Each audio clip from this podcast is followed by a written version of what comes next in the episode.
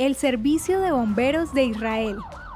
La organización responsable de prestar los servicios de prevención y extinción de incendios es Madaheb, el Servicio de Fuego y Rescate de Israel.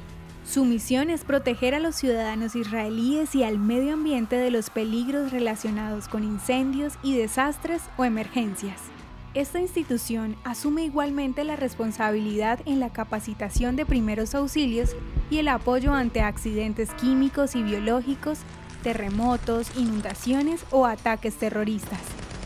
Tan solo en los inicios del verano del 2023, Madaheb atendió cerca de 220 incendios forestales y ha estado presente en cada uno de los atentados perpetrados en el país.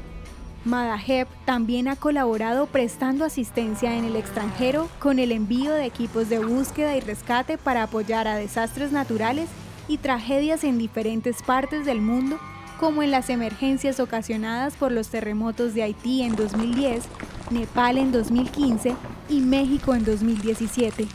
Madaheb opera bajo la autoridad del Ministerio de Asuntos Internos de Israel y como dato novedoso, se apoya con sistemas de información de última tecnología, cambiando la forma para recibir los mensajes de auxilio, ya que posee un sistema de geolocalización instantánea de ubicación al llamado telefónico de las víctimas, que incluye la posibilidad para que los afectados puedan mostrar por medio de una transmisión en vivo la escena de emergencia sus miles de bomberos altamente capacitados están distribuidos por unidades de apoyo a lo largo de todo el país como una muestra efectiva para la respuesta ante cualquier emergencia que se presente en el país.